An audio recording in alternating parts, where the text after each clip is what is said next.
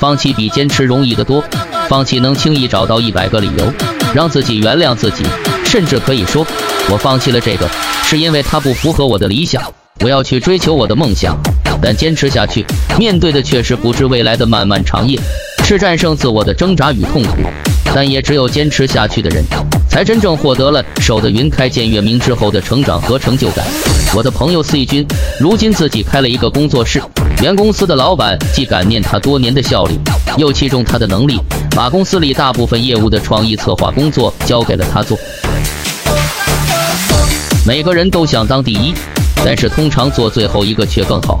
最后一个放弃的人，最后一个离开的人，最后一个还在坚持努力的人，最后一个坚持原则和价值观的人。光有机会是不够的，还要懂得舍弃。某些看似更好的机会、更大的权、更多的利，其实并不像看起来那么美好，甚至有很多陷阱。很多人之所以碌碌无为，是因为缺少才华，没有机会。而我这位老下属则恰好相反，因为其在智力与学历上的先天条件，所面临的问题是机会太多，结果机会变成了他的灾难。一个个很好的机会，要么没能把握住。要么没能坚持住，更可惜的是，当一个个机会摆在他面前，没被好好善用之后，又变成了一个个机会泡沫，而他就这样沦成了机会孤儿，反而失去了成长机会。一份工作，一种专长，一项本业做得好，都少不了一样东西——专注力。